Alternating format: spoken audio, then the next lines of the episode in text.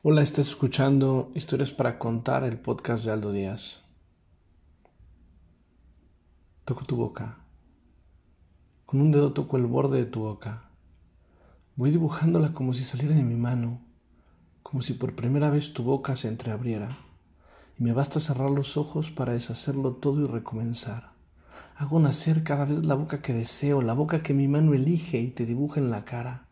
Una boca elegida entre todas con soberana libertad elegida por mí para dibujarla con mi mano en tu cara, y que por un azar que no busco comprender, coincide exactamente con tu boca que sonríe por debajo de la que mi mano te dibuja.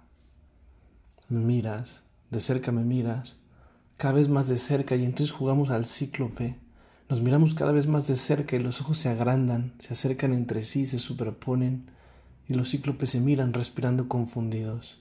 Las bocas se encuentran y luchan tibiamente, mordiéndose los labios, apoyando apenas la lengua en los dientes, jugando en sus recintos donde el aire pesado va y viene como un perfume viejo y un silencio. Entonces, mis manos buscan hundirse en tu pelo, acariciar lentamente la profundidad de tu pelo mientras nos besamos como si tuviéramos la boca llena de flores o de peces, de movimientos vivos, de fragancia oscura.